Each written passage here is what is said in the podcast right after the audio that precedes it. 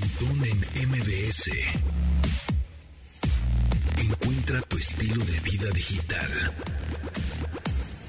Ándate, ahora sí nos pusimos bien miércoles de clásicos, pero sí es clásica la banda, súper clásica la banda, pero trae nuevo sencillo, nuevo, nuevo álbum próximamente, se llama Cut from the Stars. La canción, bueno, el- el- la agrupación son los de Jazz, esta agrupación que británica que tiene su origen en 1968 y siguen sacando rolas, ¿eh?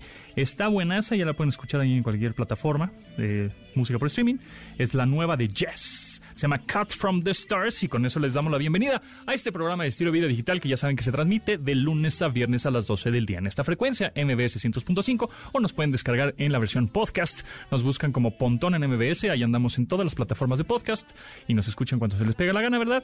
Y bueno, pues también nos pueden hace como que muchos meses que no damos este el WhatsApp, ¿verdad? del programa. Ahorita lo vamos a dar para que nos manden sus audios, sus mensajes, sus stickers y todo lo demás. Carlos Tomasini, hoy es miércoles, ¿cómo estás? ¿Cómo te va?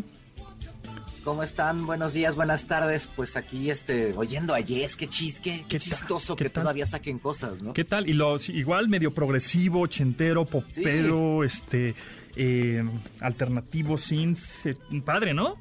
No sé qué, no sé si te pase a ti, pero cada vez que oigo algo así como progresivo me acuerdo de Matuk. Sin duda. No, sin- y, y es Yes. completamente, Sí, ¿no? sí, saludos a Javier Matuk, por supuesto. Y además es bien fan él de Yes. Ayer, ayer le mandé, Sí. mira, acaba de salir, ah, gracias. y también de Styx, por ejemplo, de toda esa banda, de Kraftwerk, me estaba platicando hace poquito que acaba de comprar sus boletos para ir a ver a Kraftwerk, esta cuarteto alemán de música, pues, tecnológica, prácticamente, ¿no? Pues el inicio del Sí. electrónico, Sí, digamos, ¿no? Ahorita regresamos con algo de Kraftwerk, ¿no? En este Ándale, miércoles de chido. clásicos, ahorita después de después del corte. Pues bueno, em, muchas cosas que decir, Tomasini. En un ratito platicaremos acerca de las cachuchas y las gorras, que es un tema raro, pero con este Rodrigo Ibarra, quien es especialista en cachuchas. Nunca, nunca lo hubiera imaginado, pero sí, hay personas especializadas en gorras y cachuchas y tamaños, y entonces de eso vamos a platicar en un ratito. Por supuesto, con Gaby Mesa, de los últimos comentarios del Oscar, por supuesto, y del...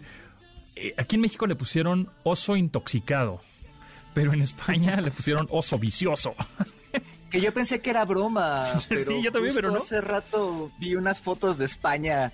Eh, saludos a Marijose que anda por allá. Ah, sí, Este, María Josepina, ¿no? que- que- que- exacto. Sí, y con un, eh, unas fotos de un parabús que decía la- el anuncio Sí. de, de la película Justo- del oso vicioso. Es justo- cierto, es verdad, sí existe. Sí existe, así es, efectivamente. Pero bueno, este... Oye, sí. este, los despidos en Meta, Facebook, que se anunciaron sí. 10 mil y ya Otra van vez. 20 mil personas despedidas. Sí, está durísimo. Ese, oh, más despidos todavía.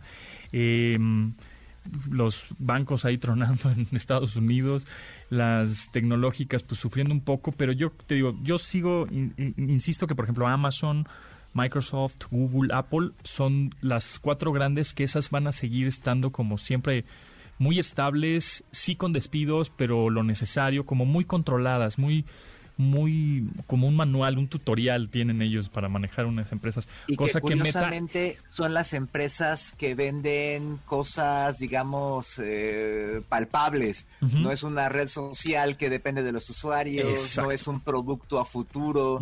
Sino una vende bienes, otra tiene un, un buscador y servicios que usas, otra vende software. Entonces siempre estas empresas que prevalecen son las que realmente venden algo Y además- que tú posees. te voy a decir una cosa, o sea, ellos lo que también venden, y por eso son estables, venden servicios en la nube. Amazon Web Services, Azure de Microsoft, Google Cloud, todos son nube. Y de ahí viene unas grandes ganancias de esas empresas. Cosa que, pues, Facebook no vende nube, ¿no? Eh, y yo creo, mira, a partir de que cambiaron el nombre a Meta, porque hubo unos problemitas ahí que querían, yo creo que eh, sacar la atención, ¿no? La atención. Taparle el ojo al macho, dicen en mi pueblo. Es correcto, como diciendo, no, no, no, no, este, ¿qué? ¿Qué? ¿Rusia? ¿Qué? Este, analítica? ¿Qué? ¿Yo qué? ¿Que Trump? Que, que yo ponía, porque ves que salió la entrevista con esta ex empleada de, de Facebook, en ese momento, eh, Facebook, así se llamaba antes, eh, dijo, pues saben que voy a eh, Facebook lo que hace es publicar cosas o te muestra a ti cosas que te generen odio, que te generen molestia, que te irriten para que tú sigas colaborando y participando en las conversaciones y generen conversación. Porque las cosas bonitas o las cosas X o cosas informativas no generan conversación, pero las cosas negativas y feas sí, ¿no? Y entonces, a partir de esa entrevista, pues entonces dijo este, este Mark Zuckerberg, ah, no, no, no, no, es cierto, eso no. ¿Qué creen? Ahora se llama Meta. ¿Y qué creen? Ahora estamos invirtiendo mucho en metaverso. Y como que, eh, como que la atención mandándola por otro lado. Y pues yo creo que a partir de ahí empezó el maremoto ahí de Meta el Metamoto, este, y se... Y, a partir de ahí, pues muchas empresas que estaban invirtiendo en metaverso, en esos universos virtuales, eh, dijeron, oye, pues como que tú me dijiste que esto iba para... y como que no está jalando, ¿eh? Y pues efectivamente, o sea, por ejemplo, ahora que fui, he ido a los eventos este del CES en Las Vegas, al Mobile World Congress, que son eventos internacionales de las marcas grandotas, etcétera, Meta no tenía stand, o sea, tenía un pequeñísimo stand o una sala de juntas, nada más, o sea, no, no, no mostró nada que pues debería, ¿no? O sea, como diciendo, oye, pues aquí estamos, mira, vamos con todo con el metaverso y pues el metaverso, amigos, se nos desinfló. ¿Tú crees que esta empresa Meta, Facebook, como le quiera poner Zuckerberg, va a tronar en algún momento? Yo como que ya le estoy viendo desde hace unos años, ¿eh? Como que se está empezando ahí a a quitar de vender humo. Vendía un humo muy interesante, pero pues llegaron las, llegó la competencia, o sea, desde TikTok a, como robarles ese nicho que ellos tenían supuestamente ganado. Pues no creo que truene, eh, yo creo que se va a tener que reinventar muy rápido, porque efectivamente esto del metaverso no le está dando. Eh, entonces, o, compra alguna otra compañía, así como cuando compró WhatsApp o compró Instagram, o se deshace de alguna de estas, este, eh, o se inventa algo, algo nuevo, porque, ¿no? Eh, porque ahorita como que está muy, muy inestable. Y hablando de redes sociales, ya viste que ya salió Twitter Blue en México. Y que te están vendiendo ahí carísimo, 200 pesos al mes este, y además te están, me llegó un correo para quitar la doble verificación, eh, no sé, no. Sí, 200 pesos al mes si es que contratas Twitter Blue, que es esta función eh, que te va a dar, bueno, este servicio que te va a dar tweets más largos, creo que hasta de cuatro mil caracteres, una cosa así. ¿Los este, puedes editar? Puedes editarlos cinco, cinco veces puedes editar el tweet en la primera media hora que lo publiques.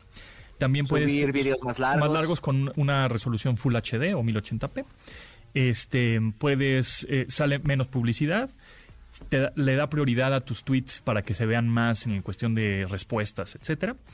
Y bueno, pues te cuesta 200 varos al mes siempre y cuando la pagues por aplicación. Es decir, tú estás pagando Twitter Blue en Android o en iOS, pero te sale más barato, 125 pesos, 126 pesos por ahí, si lo, si lo contratas por medio de web, desde tu navegador. ¿Por qué?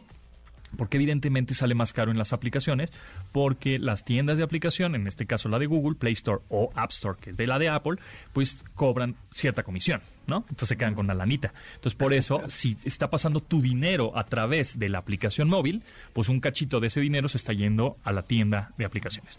Si tu dinero está pasando por, la, por la web, pues este es directo, ¿no? Digamos. Hablando de cosas que salen más caras, ¿viste hoy una nota que salió en el periódico Reforma que dice que los vuelos de carga que llegan al AIFA, que está a punto de cumplir un año, ¿te acuerdas que el año pasado estábamos reportando desde, desde allá? Este está a punto de eh, eh, que, los vuelos de carga que llegan al AIFA sí, lo vi. llegan y la carga Hay que la tienen que llevar a la aduana al aeropuerto internacional de la Ciudad de México porque en el AIFA no hay esa infraestructura, ¿no? Sí, sí, sí qué, bárbaro. sí, pues, o sea, sale igual, ¿no? Salió un poco lo mismo. El, entonces, y además es una variable más que en ese trayecto, pues puede pasar algo, ¿no? Mira, cuesta más caro, contamina y además tarda más. Entonces, ese sobreprecio lo acabas pagando tú como consumidor. ¿Qué pasaba en el aeropuerto internacional de la Ciudad de México? Además de que ahí está la aduana y todas esas instalaciones, muchas de las mercancías que llegan a los estados del país viajan en las panzas de los aviones de estos vuelos comerciales. Correcto. Entonces, si tú vas en un vuelo de la Ciudad de México a Aguascalientes, en la panza, además de las maletas, hay mercancía zapatos, comida, cosas por el estilo. Entonces, lo que están teniendo que hacer ahora es que llegan al AIFA, los llevan en un camioncito al aeropuerto internacional de la Ciudad de México, pasan la aduana y luego lo suben a la panza de esos aviones, ¿no? Entonces es increíble. Sí, y, otra cosa...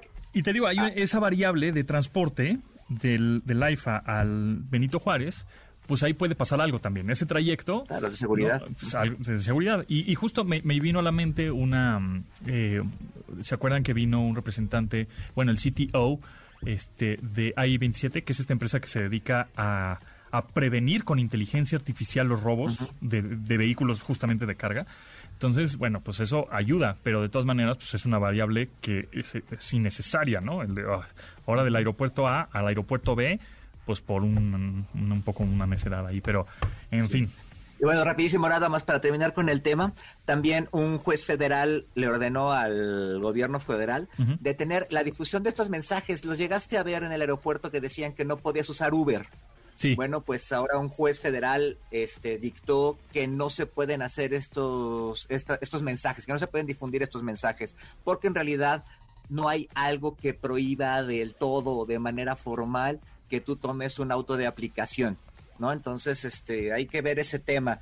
Eh, técnicamente sí lo puedes seguir tomando en la Ciudad de México, pero pues bueno, ahí es un tema que, que mientras esté eh, eh, en el aire no se va a poder resolver, ¿no? Híjole, bueno, pues ahí está. Manuel López San Martín, ¿qué nos tienes para hoy?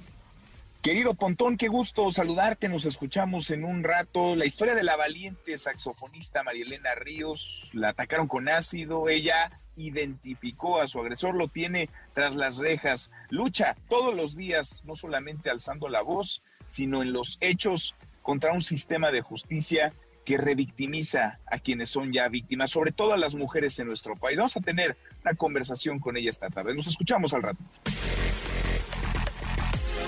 Continuamos después del corte con Pontón en MBS. Estamos de regreso con Pontón en MBS. Pontón en MBS. Entrevista. Amigos, me da mucho gusto presentarles en esta ocasión a Rodrigo Ibarra, que es coleccionista profesional de cachuchas o de gorras. ¿Cómo se dice? ¿Cachuchas, gorras? ¿Cómo se dice? Pues, pues le decimos gorras, ahora está más de moda el término caps, ¿no? Caps. O sea, como que se está poniendo más. Así como sneakers, ¿no? Antes le decíamos tenis, ¿no? Claro, claro, claro. Este, Cachucha es como de señor. Ay, mira mi cachucha. Exacto, sí. Santa cachucha. Pero este sí, como que se, se está volviendo más como que ya el tema está de las más como de colección, les empiezan a decir las caps. Y eso es lo que yo quería que me platicaras, porque sabemos que allá hay un mercado de sneakers o de tenis que se, se coleccionan, se certifican y se, son carísimos. Te y- compras dos pares, y- uno y- para usar y otro para Ajá, guardar. Y exacto, y se, cole- y, y- y se cotizan y se suben a plataformas digitales para y bueno, en Tepito hay un chorro también, Exacto. etcétera, ¿no? Este, algunos que son originales y otros son medio copias, ¿verdad? Ajá. Eso sucede también en las en las caps. Iba a decir cachuchas, me iba a ver bien ruco, pero las caps. Pues justo está pasando, ¿no? Este, bueno, primero gracias por la por la invitación y justo yo ya lo había visto hace un rato, he platicado con otros eh, de la comunidad, otros coleccionistas, que sí se, se está apareciendo muchísimo, ¿no? Empezaron a salir muchas tiendas en Estados Unidos que sacan sus exclusivas, ¿no? Porque aquí nosotros tenemos que Nike saca un modelo y es limitado, ¿no? Y aunque New Era saca su- sus, eh, pues estoy hablando de New Era como la principal, ¿no? Pero saca su edición especial, exclusiva tal vez de su sitio limitada. La diferencia es que muchas tiendas pequeñas eh, o independientes en Estados Unidos están haciendo sus propias versiones de gorras de, de béisbol, de NFL, y entonces les llaman exclusivas. comprando la licencia también del Es que, equipo. es que ¿o no? justo al ser, sí, es que ese es el chiste. Muchos preguntan, ¿y cómo le hacen? O sea, ¿por qué ellos la sacan? ¿Es original? Ajá. Como son distribuidores oficiales de New Era, sobre todo en Estados Unidos, tienen ahí un convenio en el que el diseñador de esa tienda dice, no, voy a hacer una gorra ¿De tal violeta con, ajá, de los equipos No de importa. béisbol, por ejemplo. Y se ¿no? puede y se vale. Exacto, porque tiene la licencia New Era. Ah, ok. Entonces ellos hacen sus conceptos, los mandan a probar, que New Era es el que los puede mandar a probar con la MLB en este caso, Ajá. y le dice, órale, va, y pues te, ahí te va tu batch de esas, no sé si van a ser 100 de cada modelo, lo que sea. Y entonces esa tienda saca esas gorras y dice, estas son exclusivas de mi tienda, ¿no? Eh, ¿Las caps o las gorras son exclusivas de la MLB? O sea, ¿son como muy beisboleras o hay de todo? Pues ese fue como la punta de lanza, ¿no? O sea, justamente como que New Era empezó haciendo gorras de las que se usaban, ahora sí que como las cachuchas en los 1920. Ajá. Luego empiezan a hacer la de un equipo de los indios de Cleveland, es la primera que hacen de un equipo profesional de béisbol y de ahí ya se van metiendo. Y hace prácticamente casi 30 años se vuelven la gorra oficial de la MLB. Entonces sí, el deporte que usa gorra y siempre ha Es sido... porque es parte del uniforme. Exactamente. Es el béisbol, pero pues ya New Era también es la gorra oficial de la NBA, de la NFL, y aunque no la usan en el campo ni en la cancha, ¿no? En la duela, pues sí los ves en el sideline, como les dicen, usando gorras New Era en las conferencias de prensa. Ahora, hay muchos estilos, ¿cómo se dice? Cortes. Eh, porque Siluetas son- les llaman. Ok, porque son- unos son como más duros, otros son más. Exactamente. Yo tengo tienen- mucho esa duda. Quiero saber esas que tienen como más durita y las que son como. ¿Cómo se llama? ¿La, como la visera? Sí. La visera más... Sí, la visera recta, se puede Ajá. decir. O sea, la, la New Era y, y de otras marcas también tienen sus estilos, ¿no? Como le dicen, siluetas. Y la, la estándar que es la que traigo puesta, que es la 5950, así se llama. Esa es la oficial, la que usan los beisbolistas. Es la que son seis paneles, tiene estructura o corona alta, le llaman, que son la parte Como dura. La parte de arriba, ajá. Tiene estructuras, es durita, como bien dices. Y la visera Plana. plana, recta. ¿Se vale hacerla este, curviadita o Ese no? es otro debate, que hay quienes dicen que no, que Ajá. pues si es recta así se tiene que quedar. Hay quienes siempre la hemos curveado, los beisbolistas muchos siempre la han curveado, hay quienes la curvean mucho, poco. Ahora sí que es cuestión de gustos y también cómo se te ve a ti, ¿no? Y luego la parte de atrás que hay unos que tienen Están como, como velcro, que son cerradas, que tienen como estos bro- broches. Snapback le llaman, Por eso la de decía, los ajá, botoncitos. Botoncitos. ajá. Las 5950 son cerradas, son a talla, tienes que medir tu cabeza y saber tu talla para que no te quede mal. ¿Y cómo sabes tu talla? ¿Qué voy a saber yo de tallas? ¿Cómo le hago? Pues aquí traigo, fíjate. Ah, mira, viene preparado, Rodrigo. viene con Bueno, este es, este es un lanyard, ¿no? El que luego sirven para llaves, gafetes. Ajá. De New Era, que tal cual trae una cinta de medir. O sea, tú lo puedes hacer con una cinta de medir convencional. Oh. medir la circunferencia, exacto, cintramétrica. Ajá. Medir la circunferencia de tu cabeza, ver los centímetros y aquí adentro las tallas van de 7, que es la más chica, o 6, 7 octavos, hasta 8, que es los más cabezones. Y ahí te dice, 7 es 55.8 centímetros. Ah, ok. ok. Entonces ya tú puedes ir a la tienda y decir, ah, me, me mide a mí 54, la cabeza me mide 54, 57 centímetros. ¿Cuál me quedaría? Y ya te pueden asesorar. O ver la tabla ahí en, en- cabezón. en línea, ¿no? Ajá. Exacto. Sí, sí, oye horrible lo que acabamos de decir, pero bueno. Piensen talla lo- de cabeza, pi- pi- claro, Piensen sí lo que son las 12 con 25 y no podemos decir cosas feas. Ajá. Y esa- esas son las cerradas. Luego vienen otros cortes, como bien decías. Por ejemplo, la 3930, que es, eh, es visera curva, ya está curveada la visera. La estructura no es alta, pero sí tiene dura la- los paneles frontales. Es cerrada, pero es de resortito. Entonces esa te puede dar como para más tallas. Y luego vienen otras que ya sí traen el snapback o el velcro o el strapback, que es como el de hebilla de cinturón. Ah, Villa de Cinturón, ajá. Y entonces van, van cambiando las características entre que algunas tienen estructura, otras no tienen estructura, unas son ajustables, otras no. Dime por qué los usuarios de cachuchas, gorras o caps le dejan las etiquetas puestas. El holograma, el, ap- el- El la, precio. la estampa, el precio. ¿Por qué hacen eso? Pues mira, hay un- Porque yo he visto sneakers que de pronto son- Ah, creo sí, que son traen. parte del diseño y hay otros Sí. que no, que les dejan dejan una etiquetas así de, etiqueta. mira, güey, me costó 1500 dólares. Exacto. ¿Por? ¿No? Pero bueno. Es ajá. un debate que creo que no tiene fin, este, porque a lo mismo que curvear la visera, creo que es cuestión de gustos. Hay quienes dicen, oye, pues no le dejas la etiqueta a tu ropa porque se la dejas a la gorra. Y la razón es que incluso hasta la propia marca ha dado es, bueno, si tú quieres que se mantenga como de colección, como los que decía ahorita, los tenis que, Sí. que se Sí, o los guardan. funcos que no los sacas de su caja. Exacto, ¿haz ¿no? de cuenta? Ok, ok, ok. Pues o que le dejas el sticker, ¿no? Pero, o pensando en un día la voy a vender más cara porque va ¿Eso a subir pasa? de precio. Todavía no tanto.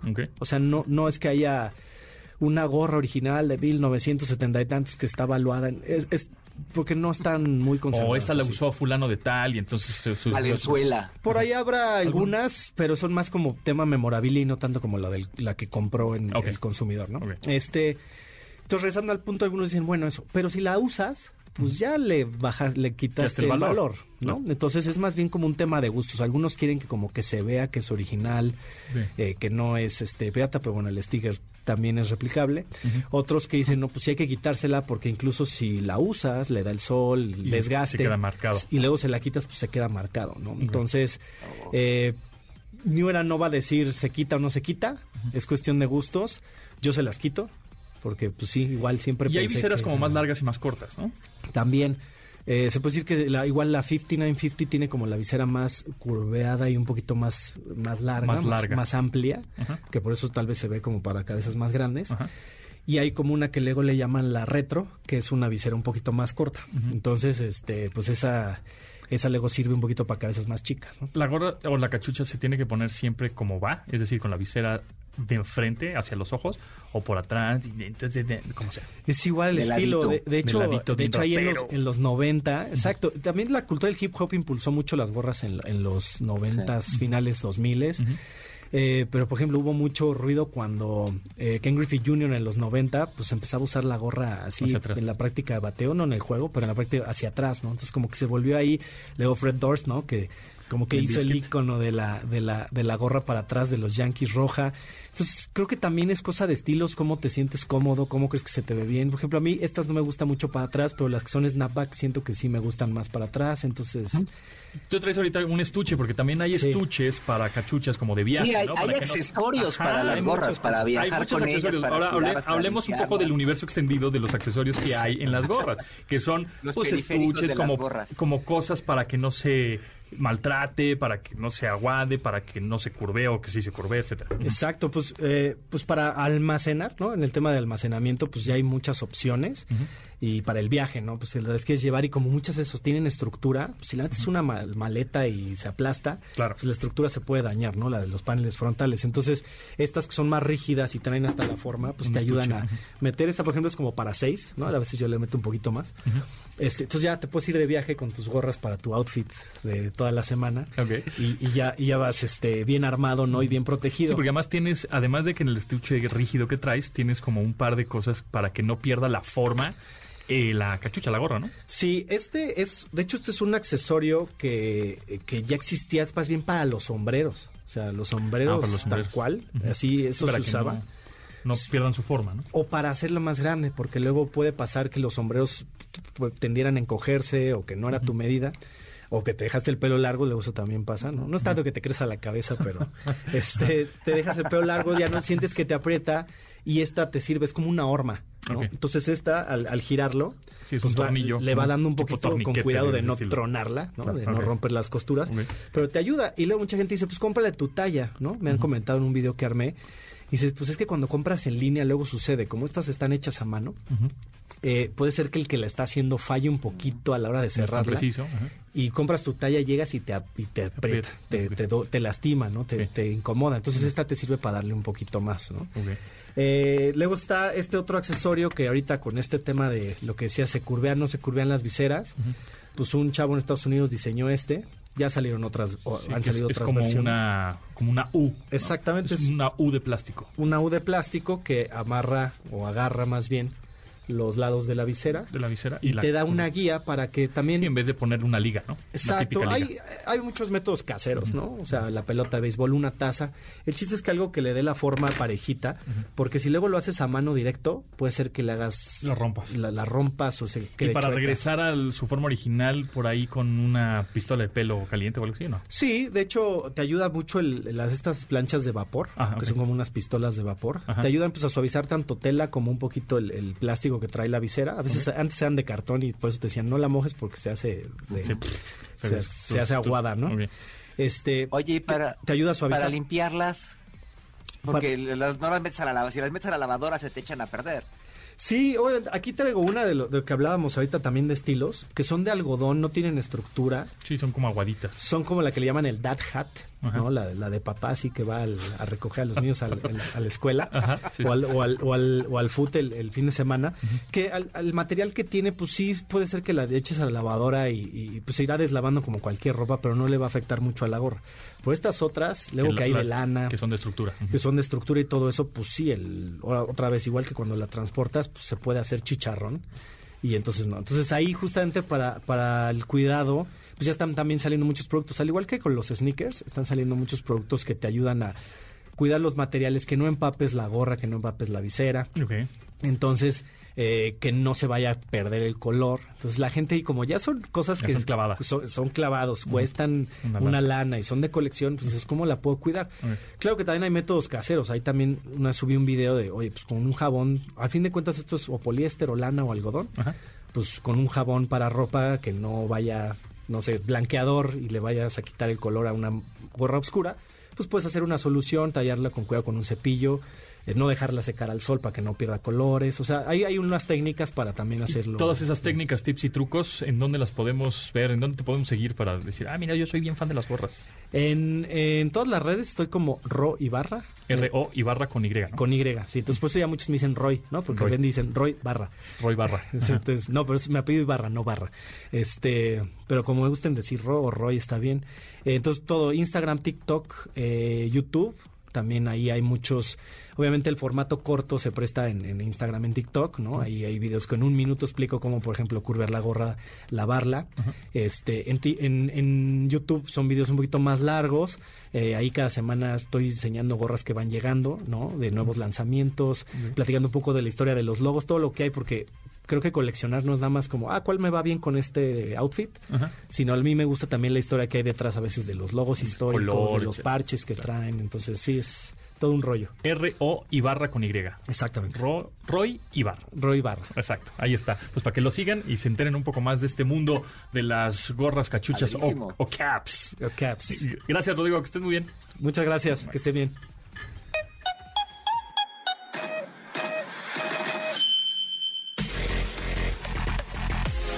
Continuamos después del corte con Pontón en MBS. Estamos de regreso con Pontón en MBS. Fits and the Tantrums, esta canción de 2013, que es una buena, buena, buena rola llamada The Walker.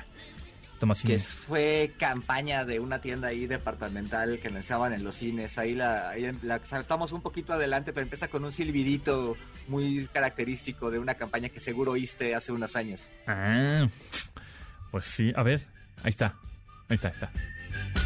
Y son un chavo y una chava, y, y ahí me tocó verlos en un evento de, de Red Hat, me parece. Ok. Este, y, y cantaron ellos y me, y me pareció una gran banda. Ellos dos cantaban muy chido, muy, muy chido, y sobre todo la voz de ella es muy padre. Oigan, bueno, pues también MBS 102.5 pues nos invita a vivir la magia del musical Aladdin en una función exclusiva y muy especial para todos nuestros radioescuchas este 30 de marzo en el Teatro Telcel. Tenemos un pase doble para que sean parte de nuestros invitados. Así que que nos sigan escuchando o que nos marquen, Itzel. Tú dime. ¿Que nos marquen? Que nos marquen. Va. Márquenos eh, a la cabina. Ya se saben el teléfono, ¿no? Si, ya se- si escuchan este programa, ya se la saben. Está fácil. Márquenos y, eh, y se llevan este pase doble para que vayan a esta función especialísima de Aladdin en el Teatro Telcel este 30 de marzo. Y, em, Tomasini, fuiste a ver ayer, ¿cómo es? ¿Vivir a México? ¿Cómo se llama? ¿Una película nueva? Se llama Que Viva México, Que Viva México. que es de Luis Estrada. ¿Y qué que tal ustedes seguramente recordarán por películas como La Ley de Herodes, El Infierno, La Dictadura Perfecta, eh, que, que además todas son protagonizadas por este um, Damián Alcázar. Ajá, Bueno, pues esta película sale Damián Alcázar, Joaquín Cosío y Poncho Herrera. ajá. Entonces es una película que se le hizo mucho ruido. Vayamos atrás, se iba a estrenar a finales del año pasado, a principios de este, Ajá. en Netflix. Entonces, el director, eh, se- previamente la filmación, la producción la había pagado Netflix. Entonces iba a pasar en las pantallas de Netflix. Ajá. Entonces, cuando el director vio que la película de Iñárritu Bardo había estado en muchos cines, Ajá. pues él dijo, oye, yo también quiero que esté en muchos cines antes de que esté en Netflix. Y Netflix le dijo, Nel. Entonces, ahí tuvieron sus broncas, se separaron. Él compró los derechos de la película y luego se los vendió a, Sony y por eso llegó ahorita a cines en un estreno súper choncho de, de 3.500 pantallas en el país, que es un récord para películas mexicanas y demás. Pues ayer hicieron la, la premier aquí en una plaza en el sur de la Ciudad de México, en Coyoacán, muy grande, donde estuvieron los, los, los actores, estuvo el director, y muy bien. Entonces ya pasamos a, la, a ver la película. No tenía idea que duraba tres horas. es, una, es una película muy al estilo de las otras, nada más que con mejor filmación. Se nota que tiene mayor, mayor producción, tiene más bar, o etcétera y son tres horas pesadísimas, con chistes repetidos, con clichés. Uy. Yo sé que a mucha gente le gusta decir, hablar bien del cine mexicano, nada más porque es cine mexicano, pero el cine mexicano no está chido, creo que tenemos que decirlo. Bueno, pero tenía como credenciales, tenía credenciales buenas como para que fuera buena, ¿no? Exacto, tenía credenciales, tenía dinero, pero creo que le pasó toda proporción guardada. Un poquito lo que a Iñárritu, ¿no? Se engolosinó, quiso hacer su película, la editó de tres horas y cacho, y la neta, a mí me pareció aburrida, con mucho cliché, este, eh, chistes de repente como tipo Chavo del Ocho, eh, con personajes clichés, muy disparejas las actuaciones. Muchas. Entonces sí, sí es una película difícil. Si la quieren ver, vayan, pero si se la pueden ahorrar, véanla luego en, en alguna plataforma. plataforma. Muy bien, pues ahí está. Eh, Tomasini, ¿en dónde te seguimos? arroba Carlos Tomasini en Twitter y en Instagram, por favor, y en TikTok en arroba yo soy Carlos Tomasini, va. Ya está. Bueno, regresando del corte, seguimos platicando de cine con Gaby Mesa.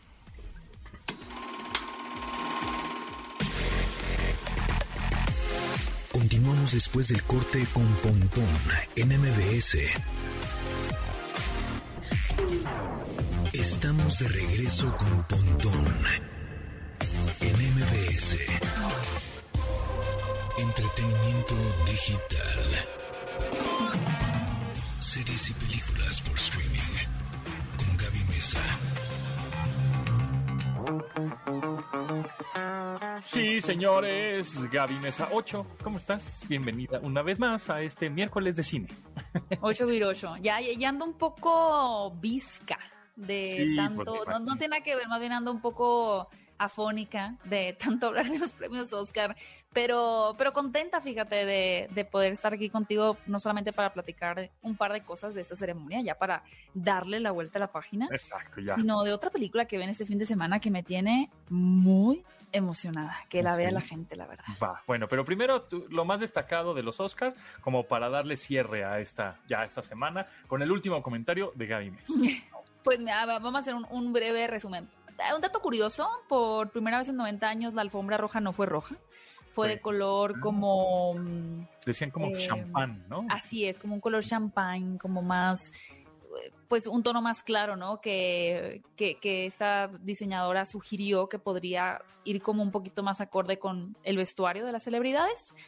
Y de pronto, pues sí, muchas celebridades portan un vestido rojo o con colores muy fuertes que en esta en este contraste con las fotografías del video puede no ser eh, la mejor opción, curiosamente, la alfombra roja. Entonces se hizo un experimento, lo cual me parece interesante, ¿no? Porque hemos tenido muchas alfombras, no sé, la alfombra de Sonic, que es de color azul, la alfombra de Matrix, que es de color verde. Jugar un poquito con, con eso, a pesar de que exista todo un precedente de la alfombra roja, esta romantización, pues está interesante, ¿no? De alguna manera uno siente que está en un evento que va a hacer un cambio, aunque sea mínimo. Me parece bien. Sí, yo lo vi bien. Este, Lo vi bien. Champagne. Champa, champagne, champagne. Luego no- fue James Cameron. James Cameron eh, no es- estuvo ignorado en la categoría de mejor director. No fue, no se presenció en la gala, tampoco se presenció, eh, se, se apareció Tom Cruise. Se ha de haber estado aventando de un, Paracaídas, un una acantilado de un kilómetro. Sí, estaban diciendo, ¿no? Que estaba eh, filmando algunas cosas todavía. Sí, andaba en el núcleo de la Tierra seguramente, Seguramente. explorando. No, estaba filmando la próxima película de Misión Imposible. De hecho, se había dicho que Lady Gaga no iba a asistir porque estaba filmando la segunda entrega de Joker. Ella es el personaje de Harley Quinn, pero pues finalmente sí tuvo esta participación. Que estuvo Eh, bien porque se volvió viral el, el video en el que se cae un fotógrafo y ella como que muy humanamente ah, dice, sí. ¿estás bien? ¿Estás bien? Y como, Sí, yo creo que, fíjate que a Estuvo- nivel personal he descubierto que los actores, eh, eh, sobre todo eh, de Hollywood, que tienen que ver, pues, pueden venir de diferentes países, pero que hayan pisado Hollywood, incluso actores latinos que se han incluido en Hollywood, por decir Diego Calva o Poncho Herrera, eh, con, con la serie Sense8, por poner un ejemplo, son actores que, que tienen los pies más en la tierra. Siento que han tenido que labrar tanto para llegar al puesto en el que están, que tienen una empatía un poquito más grande que muchos no, de qué decir, o sea, incluso influencers, ¿no? Mexicanos Claro. que tienen el ego Que se infladísimo. suben en un banquito y se marean, sí, definitivamente. A ver, del- dime un top 3 o un top 5 de las eh, actores eh, que has eh, entrevistado y que dices qué humildes son, qué humanos son, qué, qué transparentes, qué tranquilos. O sea, Uy, son muchos, pero a ver, eh, Keanu Reeves es el, eh, uno de los reyes, Hugh Jackman, definitivamente.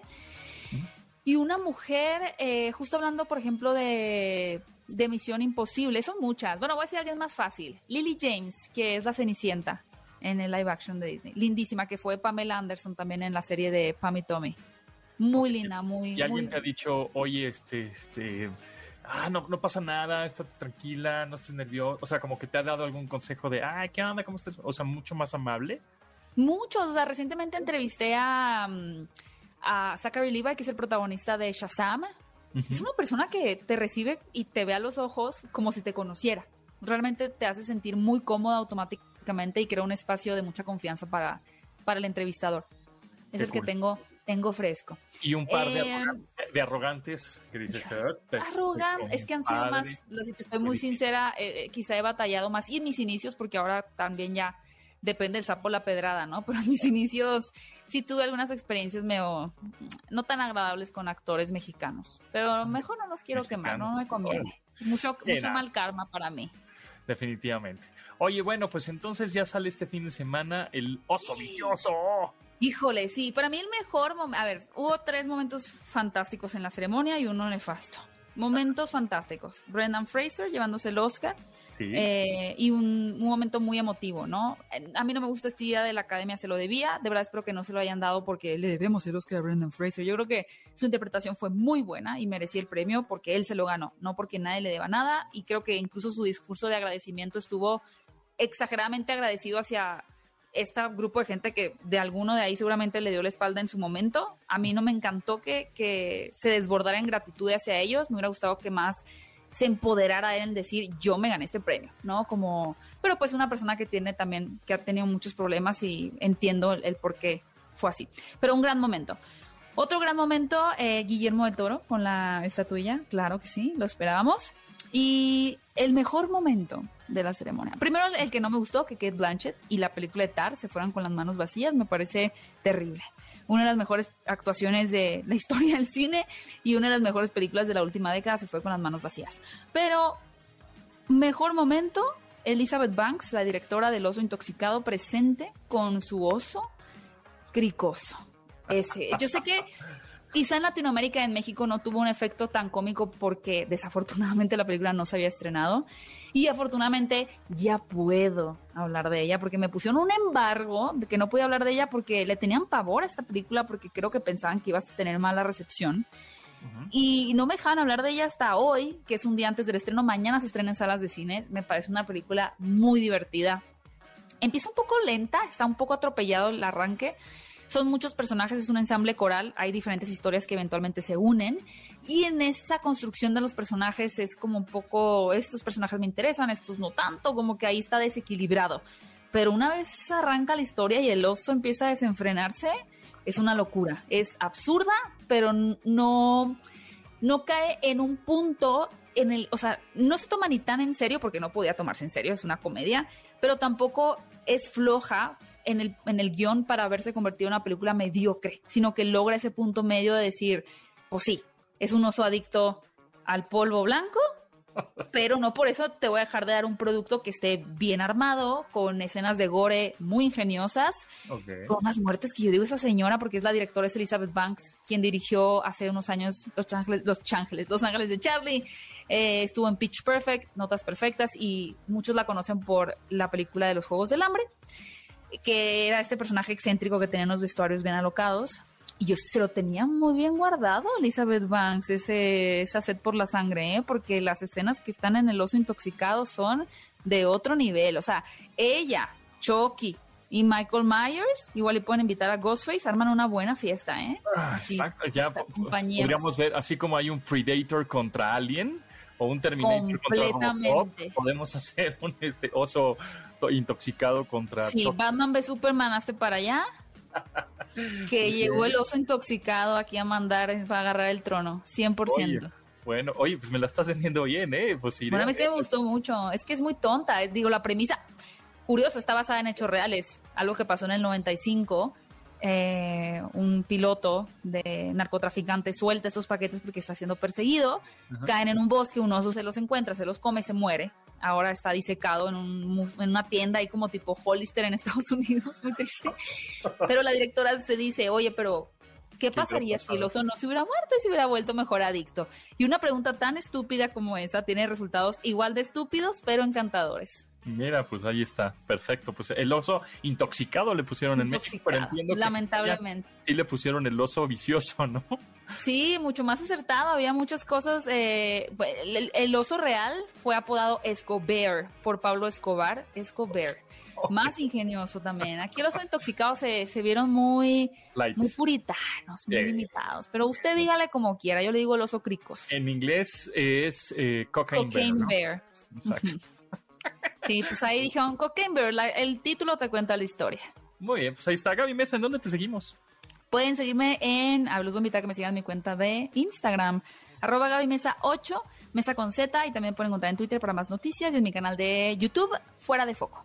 Va, pues ahí está. Suscríbanse a su canal de YouTube. Muchas gracias. Nos escuchamos con Gaby Mesa el próximo miércoles y nosotros nos vamos, eh, que ya, pues ya se acabó el tiempo, ¿verdad? Este programa, gracias. Nos escuchamos mañana a las 12 del día en esta frecuencia MB 100.5. Nos vemos pronto. Gracias. Bye. Bye.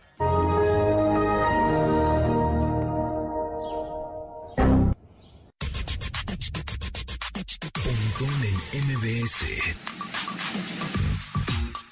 Espera en la siguiente emisión.